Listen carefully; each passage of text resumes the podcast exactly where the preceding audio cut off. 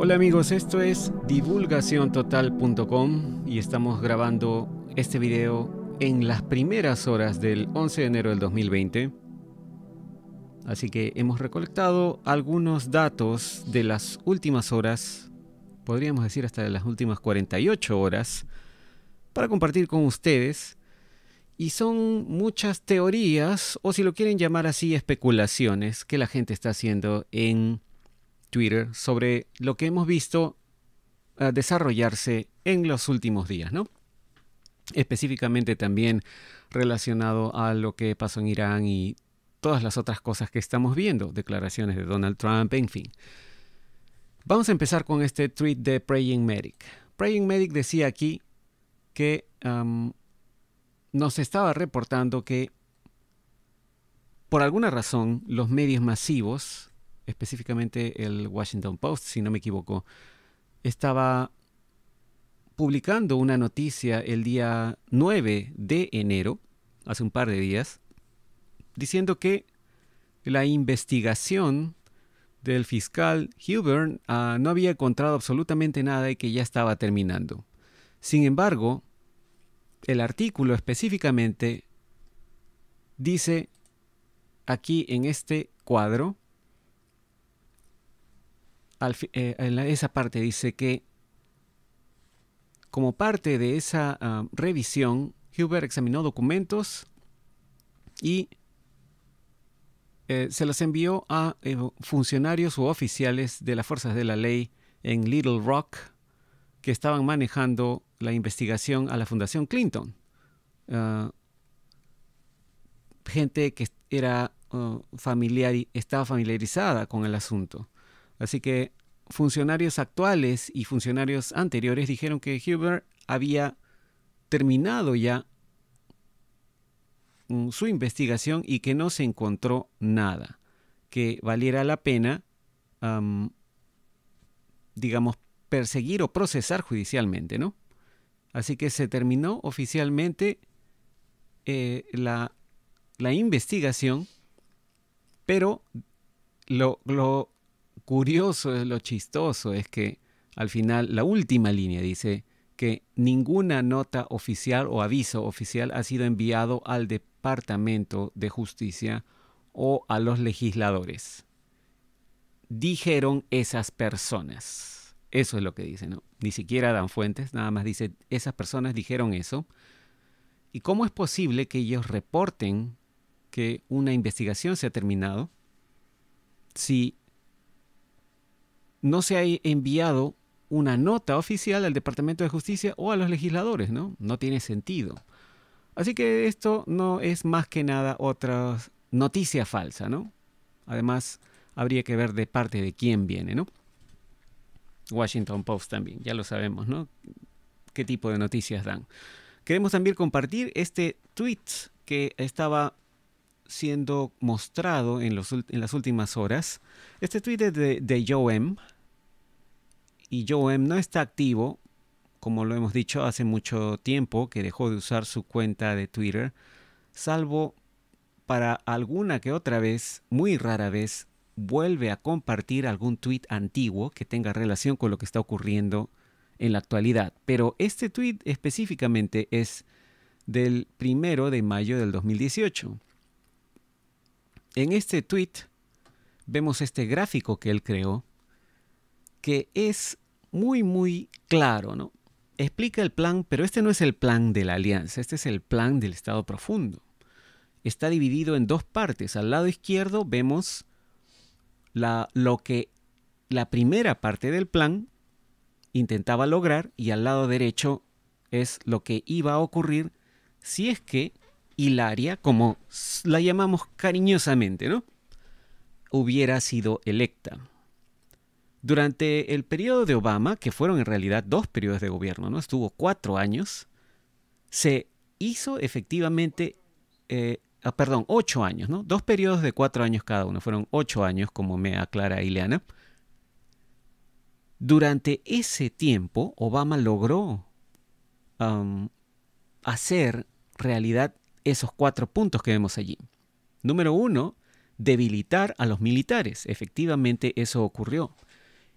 Y esto inclusive lo ha denunciado Donald Trump y lo han dicho muchos militares también.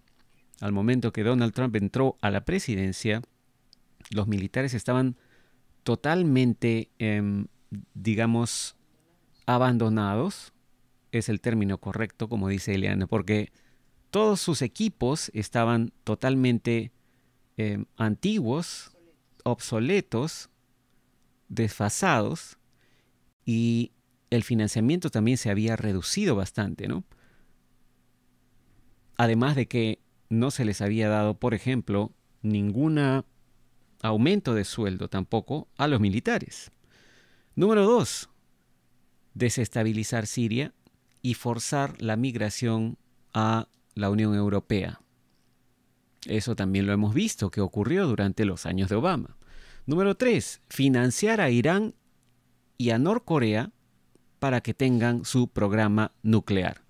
Eso también lo vimos durante el gobierno de Obama. Tanto Irán como Norcorea estaban desarrollando e incluso Norcorea estaba probando eh, armas nucleares, ¿no? Irán felizmente no llegó al parecer a desarrollarlas tanto como Norcorea, pero todo eso se ha detenido durante el gobierno de Trump.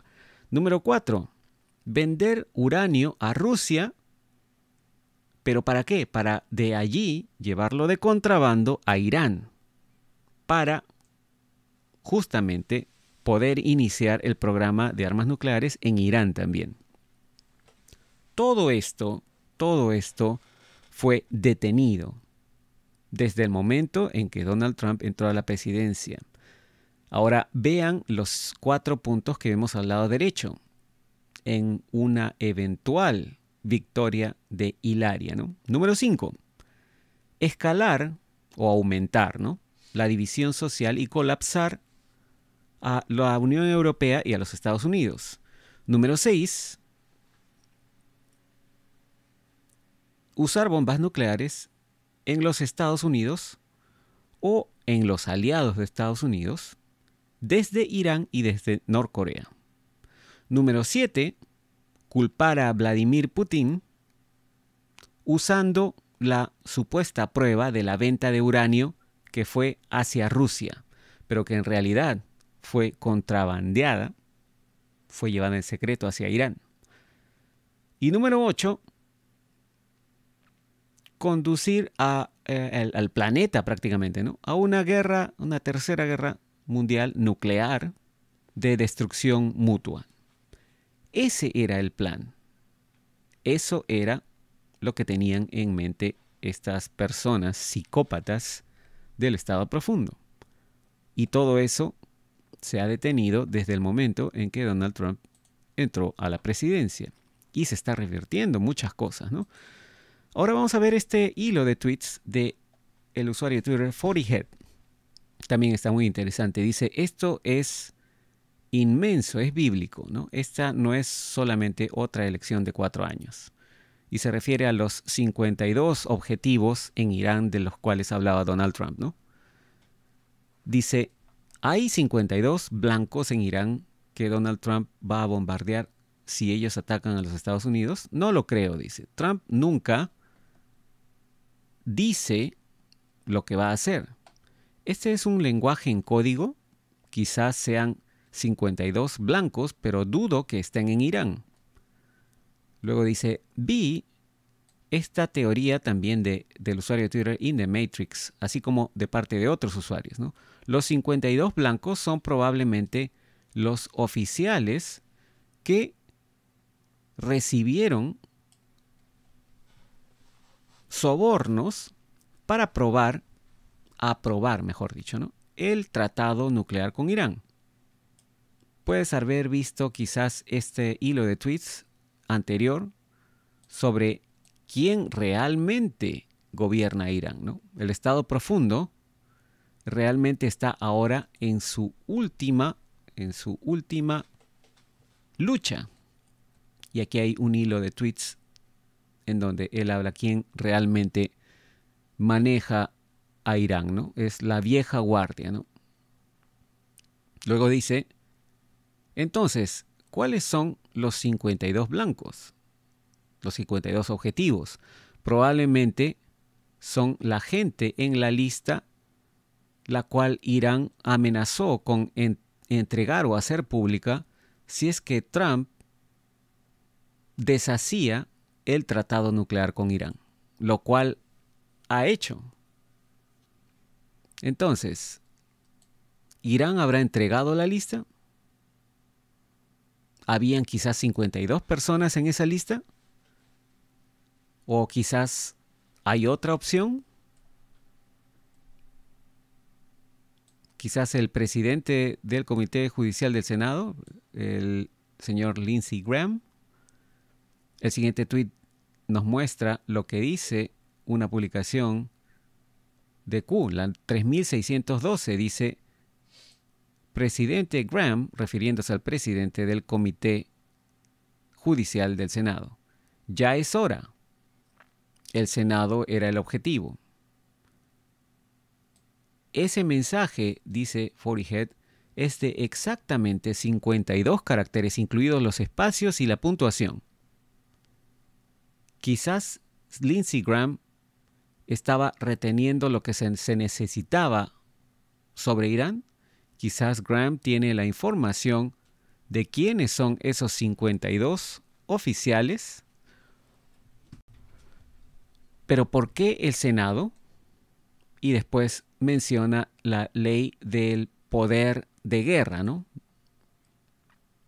La ley de poder de guerra es um, un intento que han hecho la Cámara de Representantes, no el Senado, ¿no? Por quitarle la posibilidad al presidente de que use sus poderes como presidente del los, eh, presidente en jefe, ¿no?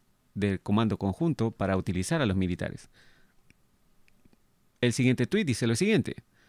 Como ven, Trump dijo en su tuit que mencionó a los 52 rehenes tomados por Irán hace muchos años. Para los que no lo sepan, cuando Trump se refirió a esos 52 rehenes, se refería a 52 personas de Estados Unidos que fueron tomadas como rehenes dentro de la Embajada de Estados Unidos cuando ésta fue invadida por un grupo de estudiantes durante la famosa Revolución Islámica de 1979 que sirvió para derrocar al Shah o el rey que tenían en esa época y establecer la República Islámica de Irán, la cual ha traído solamente sufrimiento al pueblo de Irán. ¿no?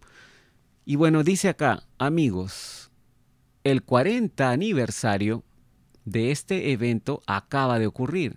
Ocurrió el 4 de noviembre de 1979 y fue el inicio de todo ese asunto de los rehenes y por qué no decir tomados por Irán hace 40 años. ¿Por qué? Porque Donald Trump no miente, ¿no? No se refirió a eso. Entonces, dice, y habían en realidad más de 52 rehenes hace 40 años. De hecho, creo que el número total de estadounidenses era 60 o más. Los rehenes fueron liberados en varias etapas y los últimos se liberaron el 21 de enero de 1981. Eh, lo podemos ver en esta, este artículo de este sitio web, dice, y nos muestra ¿no?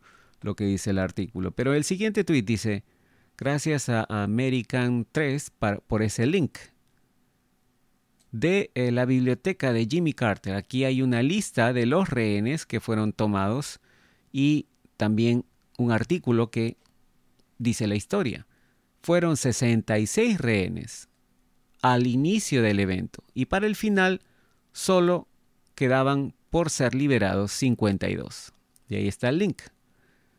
Luego dice, el simbolismo será su caída, ¿correcto? Entonces, este artículo de History Channel comenta sobre los 52 rehenes liberados después de 444 días. ¿Será este número 444 un símbolo también?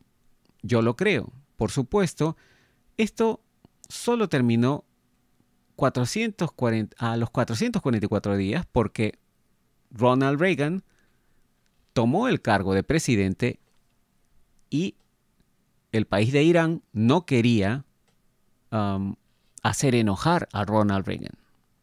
Y aquí está este link a History Channel, history.com, ¿no? ¿Por qué Trump entonces dijo 52 blancos en Irán u objetivos por los 52 rehenes, especialmente cuando los rehenes fueron eventualmente liberados? Bueno, yéndonos por una rama aquí, ¿no? ¿Qué pasa si aún habían 52 rehenes siendo retenidos? No los que fueron capturados en 1979, sino las personas que puedan haber sido forzadas a aprobar el tratado nuclear con Irán.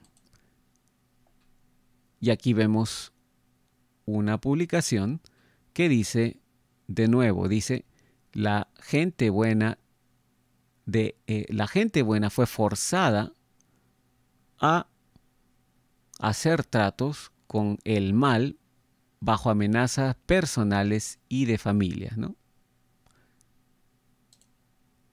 El siguiente tweet dice, quizás ni siquiera eran rehenes que estaban eh, físicamente retenidos, sino, digamos, amenazados o chantajeados para apoyar el tratado.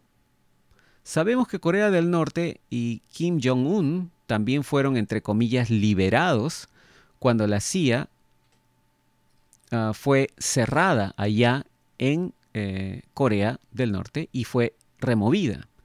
Quizás eso es lo que Trump tiene en mente también para Irán. ¿Recuerdan la publicación 890? Y bueno, en la publicación 890 escriben 1111, lo escriben como si fuera una fecha. Pero he buscado cientos de publicaciones de Q que contienen fechas y ninguna sola fecha ha sido escrita de esa manera. Todas están escritas con barra, ¿no? por ejemplo, 11 barra 11 barra 2019. Entonces, ¿qué significa 11 guion 11? En esta publicación, ¿no? Que vemos aquí. 11 guion 11. Más abajo dice, amigos, Irán es en realidad la Persia de nuestros días, de la actualidad. Algunas de las historias más prominentes vinieron o eran sobre Persia. Por ejemplo, la mayoría de esas historias hablan de semidioses, ángeles caídos, eh, etcétera, ¿no? Gigantes, brujería, adoración a ídolos y más. Luego dice, podría tener razón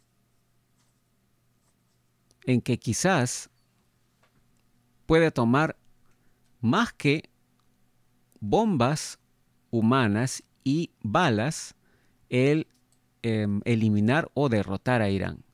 He leído muchas veces que quizás la propia familia o el linaje de la familia de Obama también viene de Persia. No tengo la menor idea si eso es cierto, pero podría también ocurrir, ¿no? Y ser la razón del por qué ha estado apoyando tanto a Irán y asistiéndolos. Y no se olviden sobre esta publicación, ya que desde que la escribí he confirmado que la traducción es real. Sin embargo, otras personas argumentan que esto también se traduce a algo más. Y quizás también estén en lo correcto. Dependiendo del dialecto, ¿no? El periodo de tiempo y la región. Pero mucha gente está de acuerdo. Mucha gente dice que Barack Obama es una pequeña variante y por lo tanto se podría traducir como ah, iluminación del cielo. estas palabras, ¿no? Barack Obama, escrito de esa manera. Y de nuevo, también quiero aclararlo, dice, esto es debatido muy ampliamente, ¿no? Vas a encontrar tantos argumentos en contra a esta traducción como también a favor, ¿no? Eh, tienen algunos comentarios, pregunta, ¿no?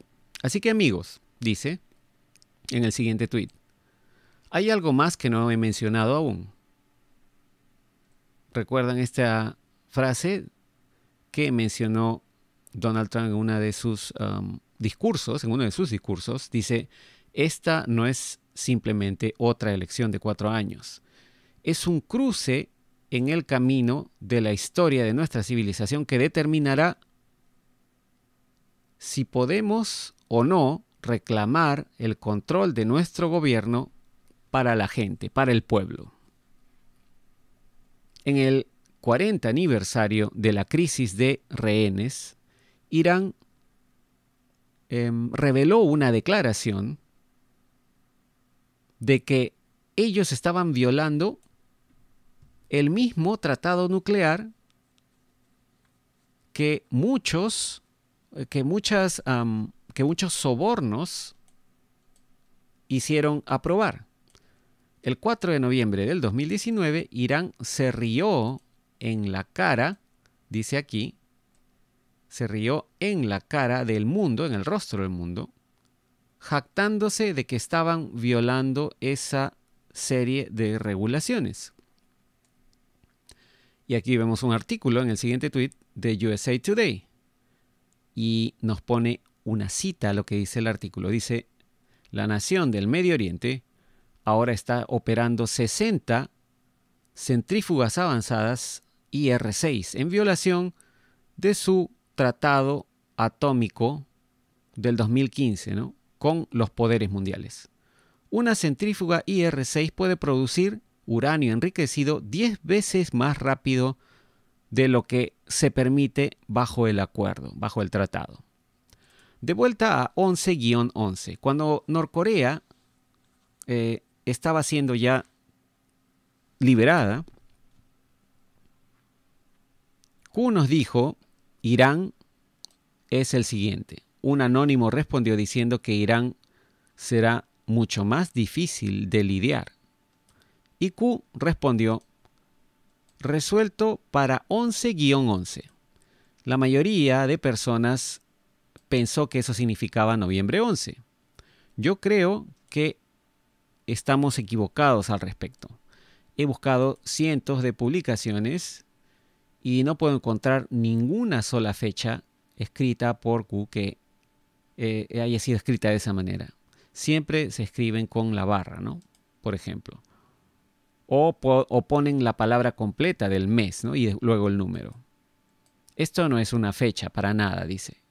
¿Qué más podría significar 11-11? Algunos dicen que es un esfuerzo angelical para que estés consciente, para despertarte.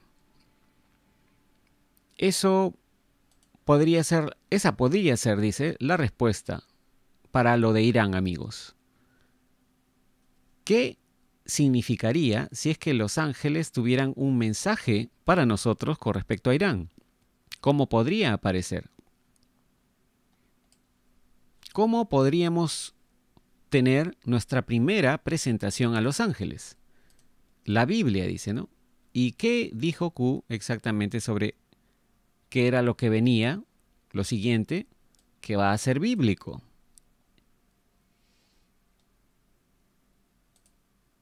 Y después dice,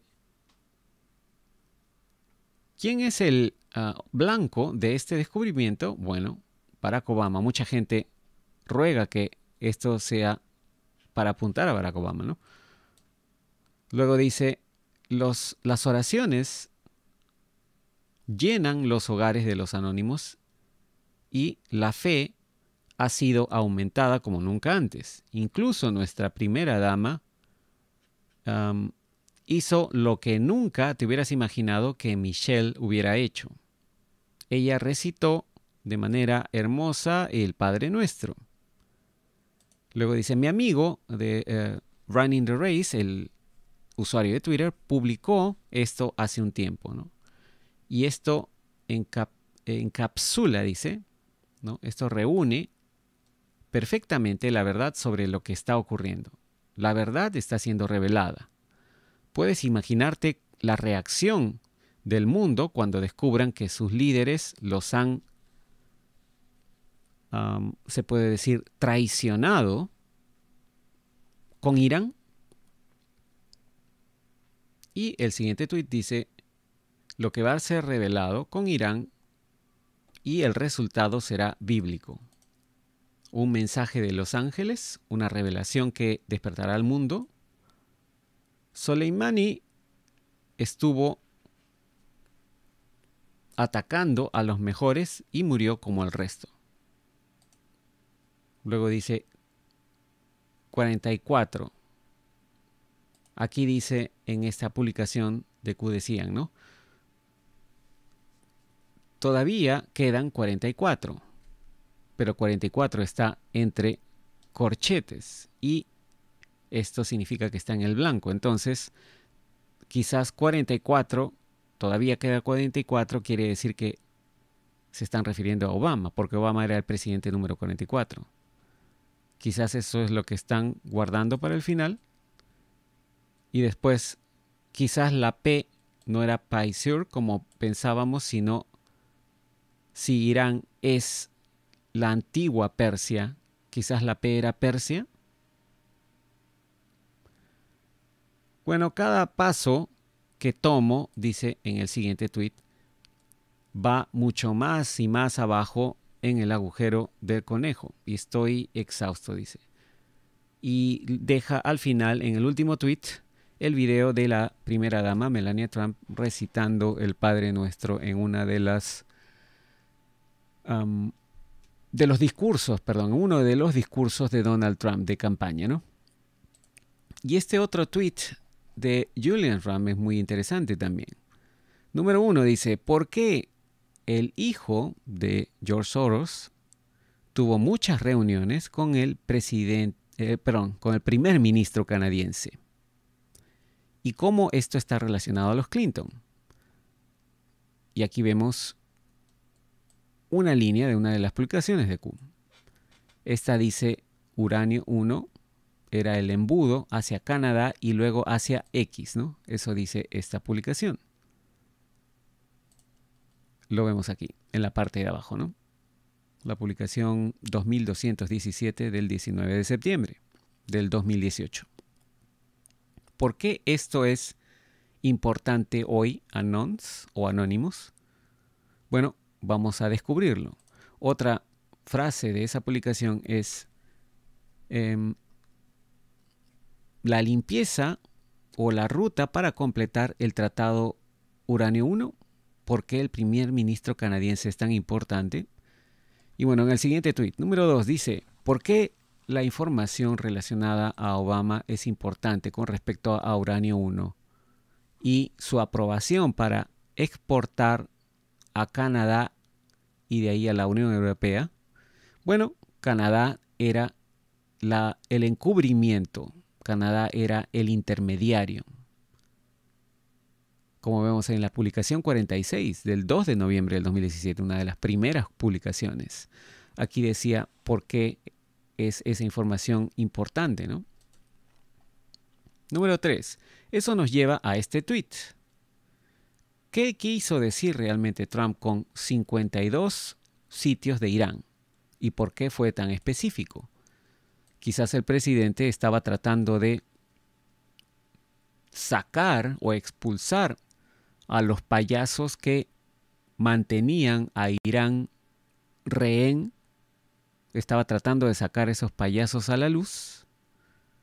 Y aquí vemos la imagen del tweet del presidente Trump, ¿no? del 4 de enero, en donde dijo, vamos a, tenemos como blanco a 52 lugares, 52 sitios de Irán que representan a los 52 rehenes, tomados por Irán hace muchos años. Bueno, el siguiente tweet dice, vuelvan a leer los datos o las publicaciones con respecto a Irán. ¿Qué dice esta publicación? La 1345, por ejemplo, del 12 de mayo del 2018. nunca se trató sobre la seguridad mundial y la seguridad mundial. Nunca se trató del desarmamento nuclear. Todo era, para el Estado profundo obviamente se refiere uno, todo era sobre abrir un nuevo mercado, un nuevo mercado que no había sido tocado nunca, ¿no? Todo era nada más para asegurar un lugar oscuro, un lugar negro, donde pudieran hacer más de sus fechorías, ¿no? El intercambio, ¿cuál fue? Uranio 1. Esto en base a lo que dice Q en esta publicación. La siguiente eh, información, el siguiente tweet dice, ¿qué pasa si su amenaza específica asustó al máximo a estos payasos que estaban en el terreno? ¿Qué pasa si trataron de escapar? ¿Y qué pasaría si el avión que se estrelló y que mató, porque ya lo hemos escuchado, seguramente lo habrán escuchado en las noticias, ¿no? El avión que cayó en Irán era un avión que se dirigía a Ucrania. ¿Qué pasaría, dice, si ese avión que se cayó y mató a 63 canadienses en Irán está conectado? ¿Qué pasa si realmente no eran canadienses? Como dicen las noticias ahora, ¿no? Las noticias dicen Canadá está en shock y triste por el avión que se cayó en Irán, en donde habían 63 canadienses. Bueno, una rápida lección de historia, dice Julian Ram. Número 6. El noviembre, en 4 de noviembre de 1979, estudiantes militantes islámicos tomaron la embajada de Estados Unidos en Teherán, en Irán, y tomaron como rehenes a 66 personal del personal estadounidense adentro, evitando la captura de esto, por parte de estos ah, estudiantes. Ese día habían seis empleados del Departamento de Estado de los Estados Unidos, quienes se refugiaron en los hogares de funcionarios de la embajada canadiense. Esto lo dicen las noticias, lo mismo lo dice la misma CIA en su sitio web, como vemos acá, ¿no?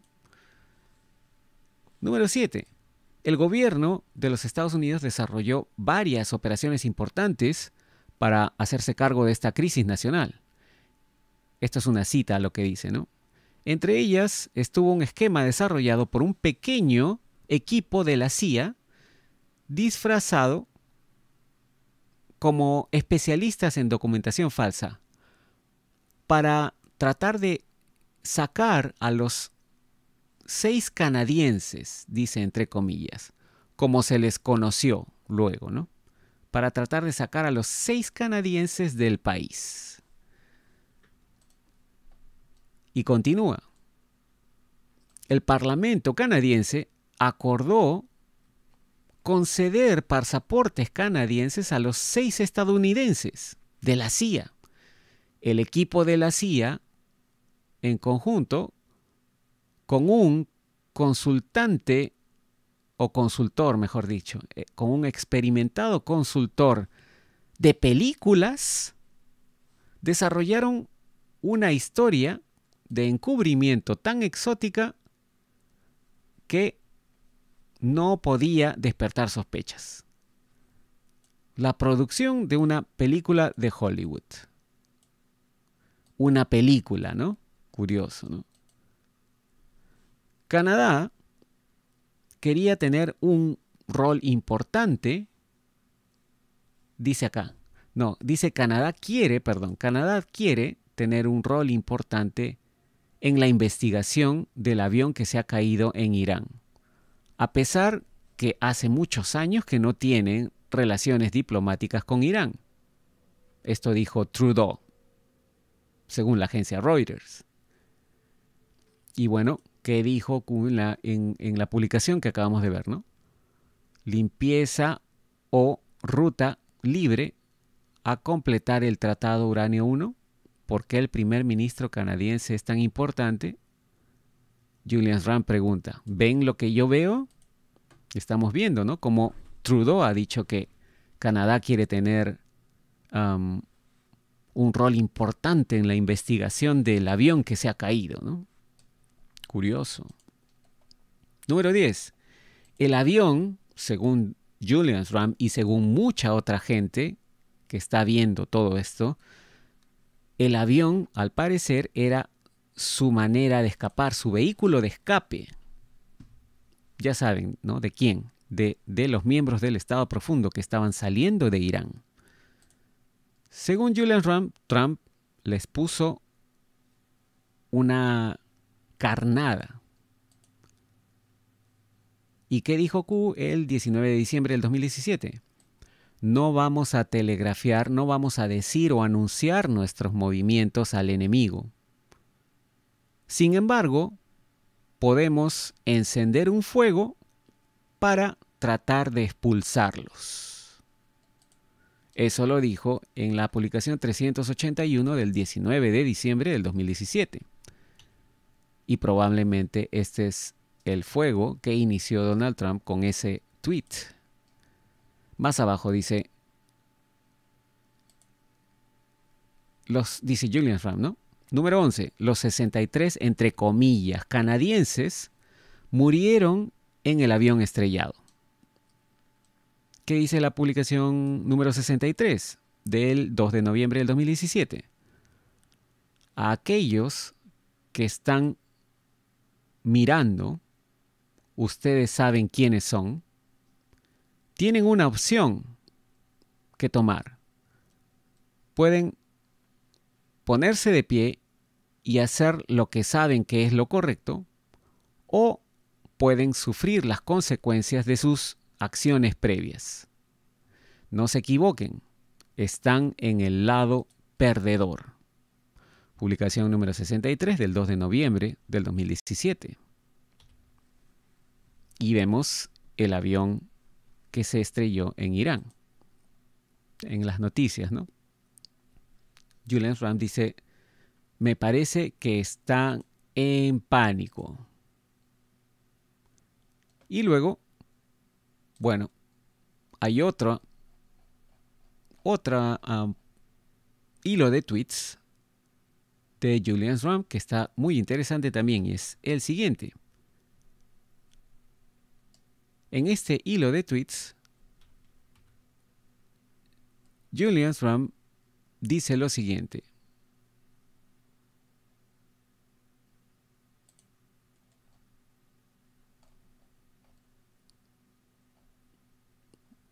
Vamos a tratar de encontrarlo aquí.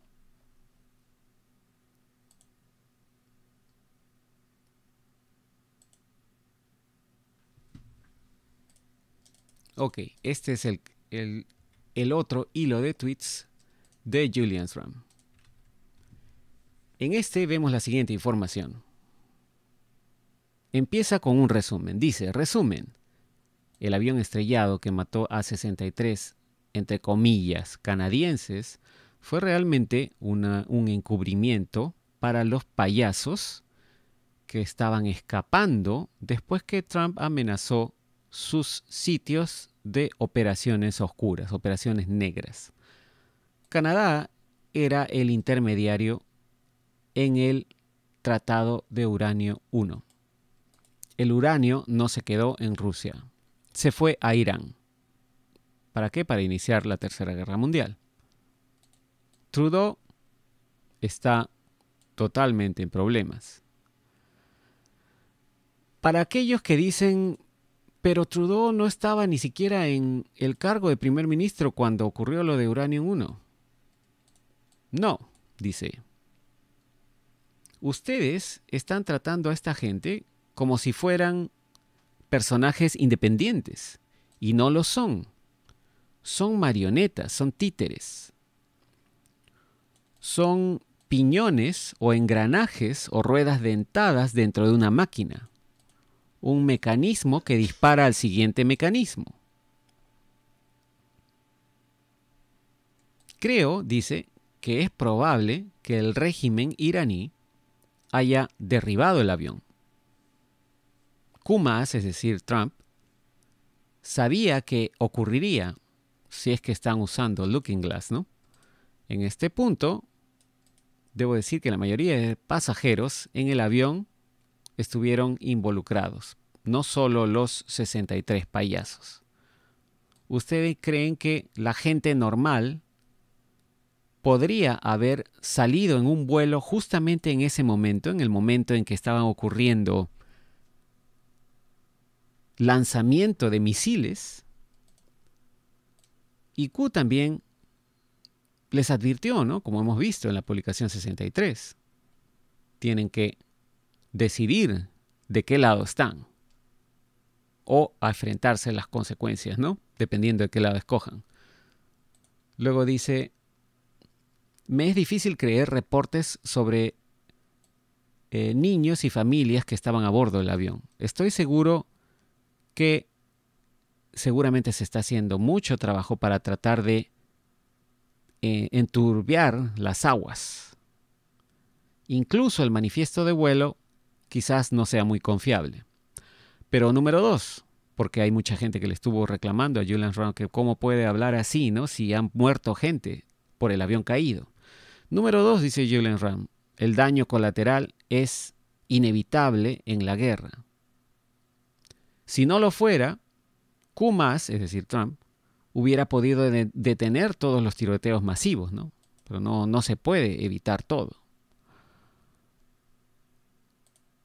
Asumamos, dice en el siguiente tuit, ¿no? que habían niños en el vuelo.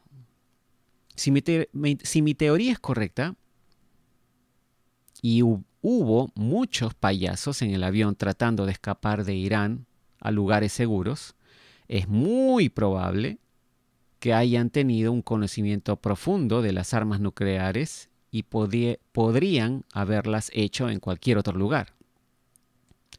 Imagínense, dice, millones de muertos versus 167. ¿No? Esto se lo dice a las personas que lamentan que hayan muerto gente en el avión caído. Luego dice Julian Rand, no entienden o no comprenden lo que está realmente, eh, con lo que estamos tratando realmente, ¿no? Esto dijo Q en la publicación 1746. ¿No entienden o no comprenden con lo que estamos tratando, con lo que estamos lidiando actualmente? La gente está muriendo. Estamos bajo amenaza de muerte cada segundo del día. Aquellos de ustedes, aquellos a los que ustedes, en los que ustedes confían, son los más malvados. Esto no es un juego. La humanidad está en juego. El siguiente tuit dice, bueno, es hora que me vaya a la cama, estoy cansado de lidiar con vegetales que piensan que un vuelo despegando de Irán en el medio de una lluvia de misiles es, equivalente a un avión que decide despegar en un clima duro. Cualquiera que sea la explicación real, y quien sea que haya estado en ese avión estaba desesperado por salir. Eso sí es cierto, ¿no? Es muy extraño que un avión haya despegado a pesar de que habían las advertencias de que habían misiles en, eh, cayendo, volando, ¿no? Y el último tuit dice, ¿no?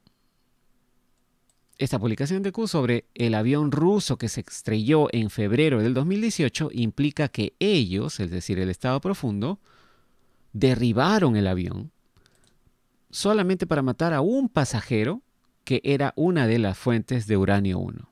Esa persona sabía demasiado. Así que quizás el Estado profundo haya hecho esto también, ¿no?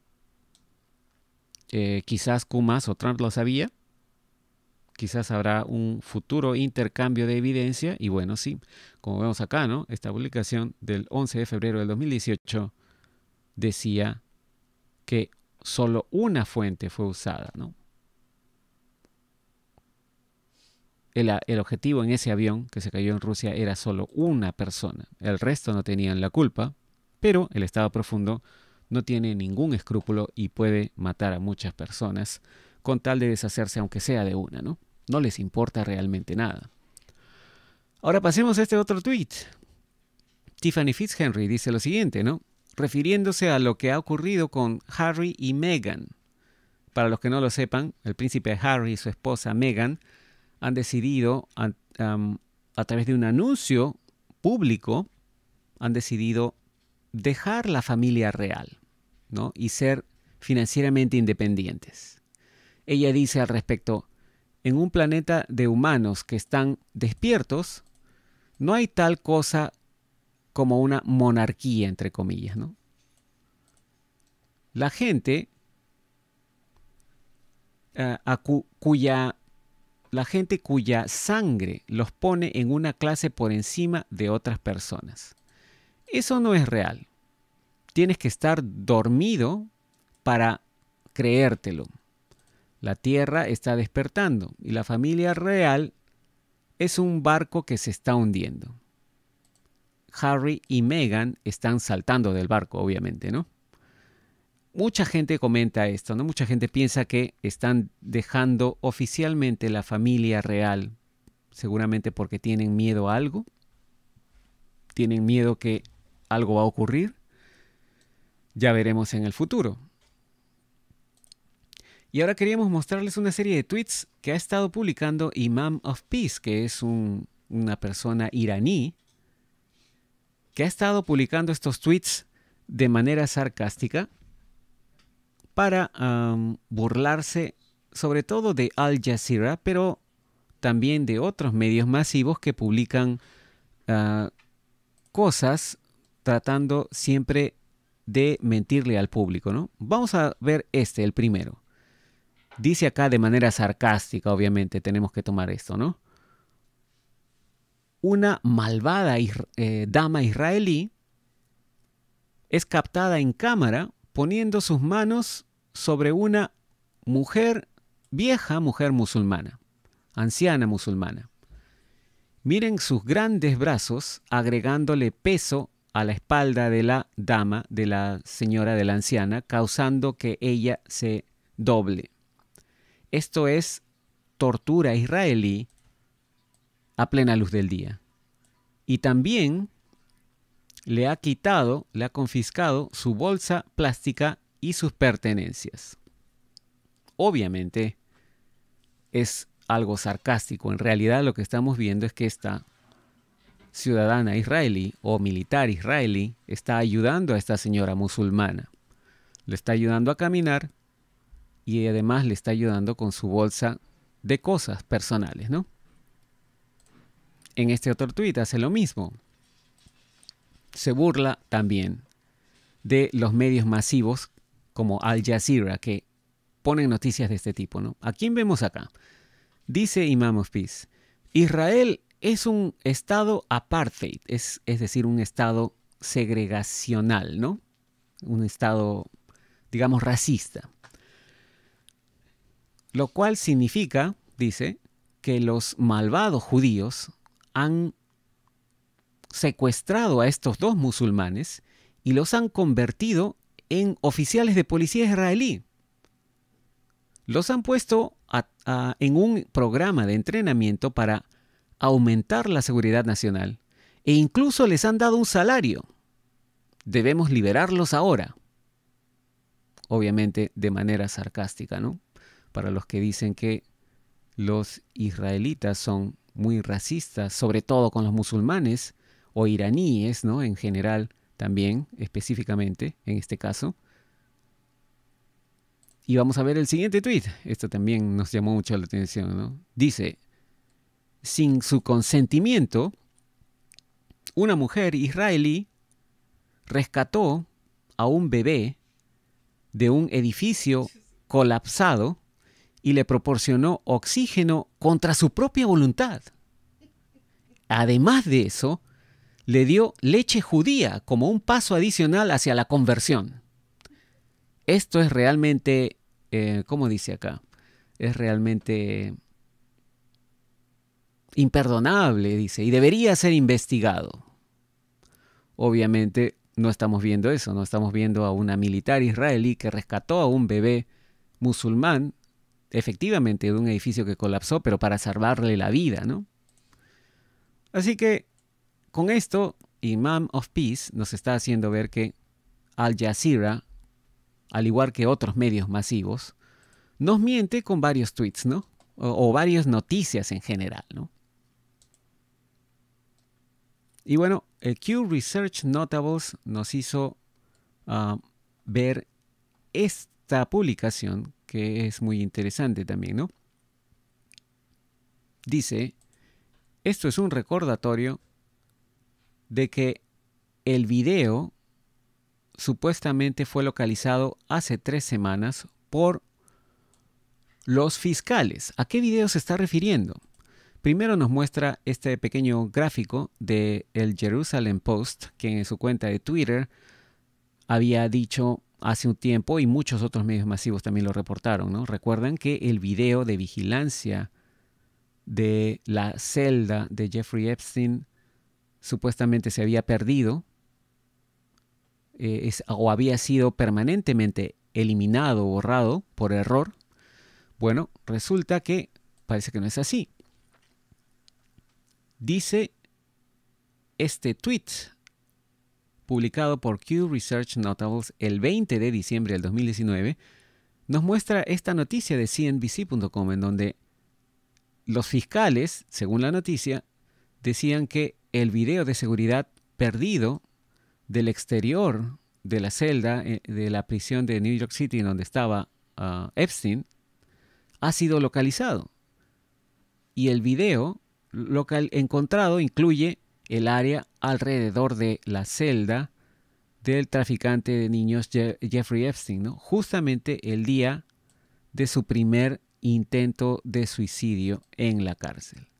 Así que al parecer los videos no se han perdido, parece que los videos están y han sido ubicados, sino que los medios masivos no quieren que la gente sepa que existe esto, ¿no? Y también queríamos reportar algunos datos interesantes que dio Donald Trump hoy a una, en una entrevista a la periodista Laura Ingram o Laura Ingraham, ¿no? En Fox News. Y bueno, Donald Trump habló, perdón, de varios temas, habló sobre los posibles objetivos de Soleimani, porque hasta ahora le preguntó la periodista Laura Ingram, le pregunta que por qué no se han dado cuáles eh, podrían haber sido los objetivos de Soleimani que iba a atacar, ¿no? A, eh, objetivos o blancos estadounidenses. Eh, Donald Trump dijo que lo único que podía decir era que en primer lugar, la embajada de Estados Unidos en Bagdad ya estaba siendo atacada. era, ese era uno de los primeros objetivos. Pero también dijo que podría decir que quizás hubieran sido cuatro embajadas y otras bases militares también posiblemente, ¿no? Otros lugares también, ¿no? Es una posibilidad, pero no quiso dar más detalles. Y bueno, también dice acá, ¿no? Eh, Donald Trump habló de que no van a salir, Estados Unidos no va a salir de Irak o del Medio Oriente aún por una muy buena razón, ¿no? Y es porque no quiere que Irán específicamente tenga armas nucleares, ¿no? Eh, el tratado nuclear con Irán firmado por Obama les dio 150 mil millones, ¿no? Y ahí es cuando empezó el terrorismo, dice prácticamente, ¿no? Tomaron ese dinero y lo usaron luego en todos sitios, ¿no? en un momento le dijo, si ves a Yemen y ves todas las cosas que estaban ocurriendo, incluido en Siria, Obama les dio 1.800 millones además de dólares en cash, en efectivo. 1.700 o 1.800 millones eh, cash efectivo, verde y hermoso, dijo, ¿no? ¿Cómo tuvieron el poder para hacer eso? Fueron aviones cargados con cash.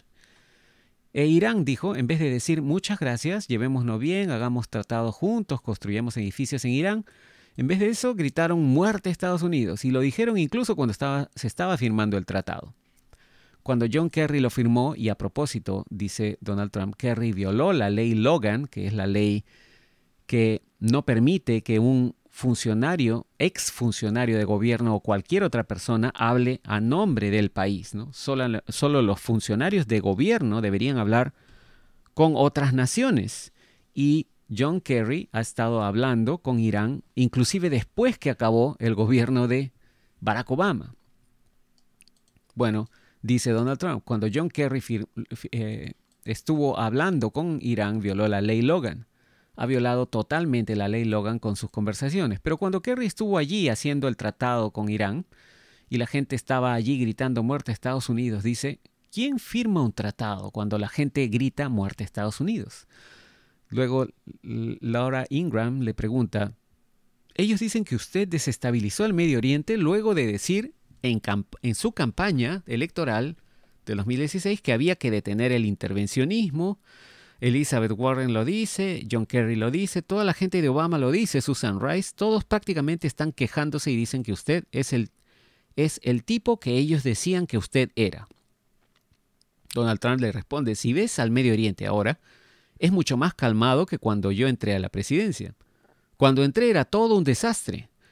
Dice, en primer lugar, nos deshicimos del califato de ISIS. Tenemos decenas de miles de prisioneros de ISIS. Hemos matado a la mayoría de sus guerreros. Nos hemos deshecho de ISIS y ahora tenemos a los prisioneros y nos tenemos que encargar de ellos. Otra gente debería encargarse de ellos. Otros países deberían encargarse de ellos. Europa debería tomarlos. Eh, la periodista le pregunta, ¿qué va a hacer la OTAN específicamente? ¿Qué, va a, ¿Qué van a hacer que vaya a quitar algo de la carga de los contribuyentes de Estados Unidos? Y Trump dice, cuando entré a la presidencia, la OTAN era básicamente una organización muerta, no tenía dinero, nadie pagaba excepto nosotros. Prácticamente nadie pagaba. Si ves un cuadro de fondos y del dinero recibido, lucía como una montaña rusa hacia abajo. Ahora, con el secretario general Stoltenberg, en mi primer año hemos recolectado 130 mil millones de dólares. De ellos, dice, de los otros países, no de nosotros. Y ahora él, el secretario general, acaba de anunciar 530 mil millones de dólares y todo por mí, dice Trump. ¿no? Él es mi más grande vendedor, el secretario Stoltenberg. Pero yo les dije a, a la OTAN, miren, ustedes están allí por Rusia, por Europa, ¿ok? Y a propósito, dice Trump también, la OTAN es más para Europa que para nosotros. Los estamos protegiendo. Y Laura Ingraham le pregunta, ¿de quién los protegemos? O la OTAN, ¿de quién los protege? Bueno, dice Donald Trump, ellos construyeron un edificio de oficinas por 3 mil millones de dólares, hicieron muchas cosas que no debieron hacer antes que yo entrara a la presidencia. Pero yo he recolectado mucho dinero. Podemos usar a la OTAN en otros lugares. Podemos usar a la OTAN, por ejemplo, en el Medio Oriente. Y francamente, es mejor para el Medio Oriente si una fuerza internacional eh, eh, va a para allá en vez de que sea solo Estados Unidos, ¿no?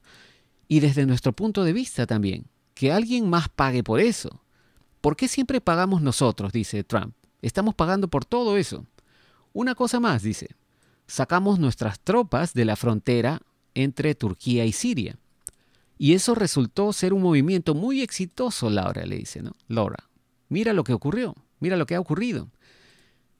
Y ahora ellos están peleando por esa frontera. Ellos han estado peleando por esa frontera por mil años, dice. ¿Por qué deberíamos hacerlo nosotros? Y, y, ahora nos dicen que hemos dejado tropas en Siria. Pero ¿sabes realmente lo que hice? Dejé tropas en Siria para tomar el petróleo. Hemos tomado el petróleo. Las únicas tropas que, tropas que tengo están allí tomando el petróleo, protegiendo el petróleo. Bueno, dice Laura Ingram, ¿no? Dice, no están tomando el petróleo literalmente. Bueno, quizás dice Trump, ¿no? Quizás lo tomemos, quizás no, no sé, quizás deberíamos tomarlo. Pero ahora, en este momento, lo tenemos. Estados Unidos tiene el petróleo. Y nos dicen después que eh, hemos dejado tropas en Siria o que Trump dejó tropas en Siria. No, dice, me deshice de todas las tropas, excepto las que protegen el petróleo. Tenemos el petróleo. Luego Laura Ingram le pregunta, el Wall Street Journal dice que usted estaba bajo presión de eliminar a Soleimani por parte de senadores republicanos que usted ve como partidarios importantes para el juicio por impeachment o juicio político ¿no? en el Senado, según dicen algunos empleados. Eso es lo que dice el Wall Street Journal. Suena como que usted tiene a alguien filtrando información aquí en la Casa Blanca, ¿no? ¿O es falso? Y Trump eh, eh, dice, ellos lo han inventado, eso es fake news, es noticia falsa todos son muy deshonestos, la mayoría lo son. Vamos a decir 80% de la prensa es deshonesta, en realidad realmente deshonesta, ¿no? Ellos han inventado esa noticia.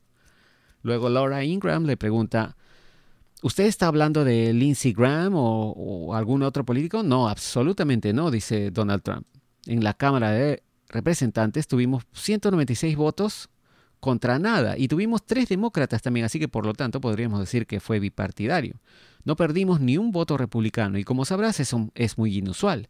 Y en el Senado creo que tengo el mismo o más apoyo.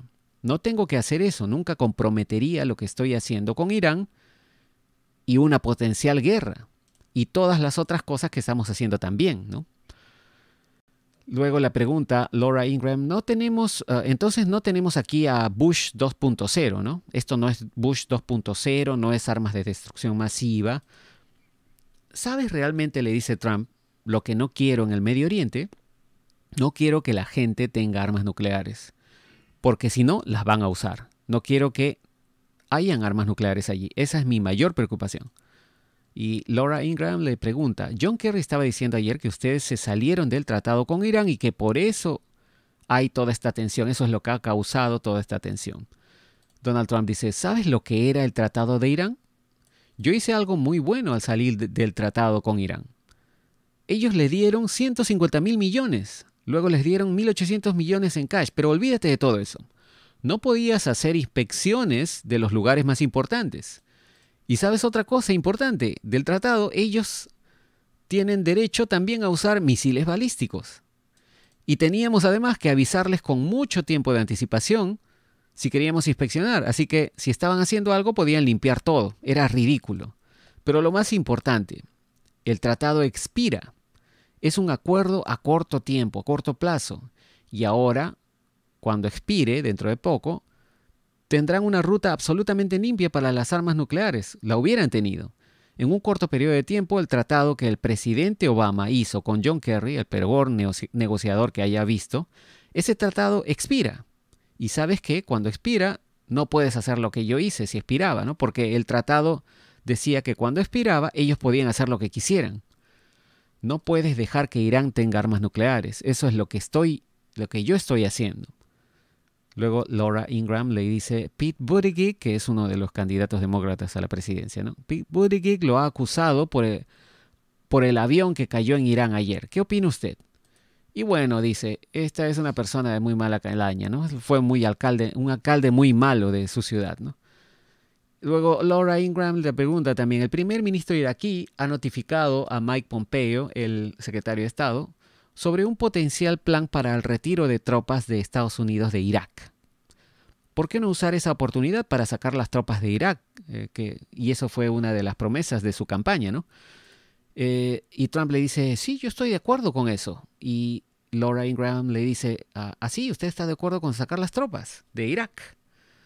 Y Trump dice, bueno, el primer ministro de Irak, te lo voy a decir, dice eso públicamente, pero no lo dice en privado. Si sacamos a las tropas no van a poder manejar la situación. Porque sabes que hemos reducido en realidad la cantidad de militares, ¿no? Tenemos a 5.000 eh, soldados ahora y antes teníamos muchísimo más en Irak. Y ellos inclusive solo están ahí para entrenarse. Pero eso lo dicen públicamente, no lo dicen en privado. Laura Ingram le pregunta después, pero ahora estamos enviando más tropas a la región, ¿no? En este momento. Y Trump dice, bueno, estamos enviando más a Arabia Saudita. Y Arabia Saudita nos está pagando por eso. Estamos haciendo algo que nadie ha hecho nunca. Estamos cobrando. Tenemos una muy buena, relación con Arabia Saudita. Yo les dije, ustedes son un país muy rico y quieren más tropas, las vamos a enviar, pero tienen que pagarnos. Y nos están pagando. Ya nos depositaron mil millones de dólares en el banco y vamos a ayudarlos, pero tienen que pagarnos. Corea del Sur, por ejemplo, nos dio 500 millones de dólares. Nunca nos habían dado nada. Les dije, tienen que ayudarnos. Tenemos 32 mil soldados en Corea del Sur protegiendo a los de Norcorea. Tienen que pagar. Y nos dieron 500 millones de dólares.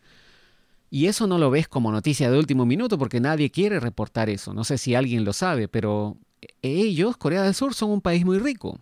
Ellos fabrican todos los televisores, ¿no? Ellos nos quitaron eso construyen barcos, construyen muchas cosas y cuando les dije que los estábamos protegiendo y que tenían que pagar, nos dieron 500 millones y nos van a dar mucho más. Luego Laura Ingram le pregunta, ¿usted cree que Irak debe pagarle al contribuyente estadounidense por las bases militares, por lo que hemos hecho allí? Trump le dice, hemos construido allí, eh, perdón, hemos construido allí una de las más caras instalaciones ah, de aeropuertos del mundo. Quisiera que tuviéramos eso en Nueva York o en Washington. Hemos construido pistas de aterrizaje que tienen 15.000 pies de largo. La Guardia creo que solo tiene 7.000 pies de largo. De hecho, creo que tienen inclusive hasta 20.000 pies de largo y con un concreto muy profundo y grueso y además con acero. Nadie nunca construye pistas como esa. Y ok, bueno, lo reconozco que fue un poco de exceso en la construcción, pero está bien. Pero tenemos allí miles de millones de dólares invertidos y les dije, si nos vamos tienen que pagarnos. Tienen que pagar por las embajadas, tienen que pagar por el dinero que hemos puesto. Y Laura Ingram le pregunta, ¿cómo les va a cobrar? Y Trump dice, bueno, tenemos mucho de su dinero ahora. Tenemos 5 mil millones de dólares de su dinero ahora en una cuenta y creo que van a acordar pagar. De lo contrario, seguiremos allí. Y bueno, esta es toda la información que queríamos darles para ustedes, para que se formen su propia opinión. Como vimos, hay mucha especulación sobre lo que ha ocurrido en Irán y parece que el avión caído fue realmente derribado por el Estado profundo, seguramente para evitar que escapen esas personas que sabían demasiado y que quizás tenían lazos con ellos mismos, con el estado profundo. Ya veremos qué sale en los próximos días y en las próximas semanas. Y ya veremos también qué pasa en los otros frentes, porque recuerden, esta es una lucha de varios frentes. Estamos viendo lo que está ocurriendo en Medio Oriente, estamos viendo que las investigaciones de el fiscal general William Barr John Durham y el fiscal Huber continúan y parece que verdaderamente están a punto de terminar. Vemos que está también la información de lo de Epstein saliendo poco a poco.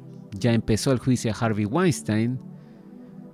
El impeachment sigue y el Senado al parecer va a lograr comenzar el juicio a partir de la próxima semana en que Nancy Pelosi ya por fin ha dicho que va a enviar los artículos de impeachment y es muy probable que el Senado lo descarte todo. Así que estamos viendo que la lucha es en varios frentes y bueno, ya veremos qué es lo que pasa.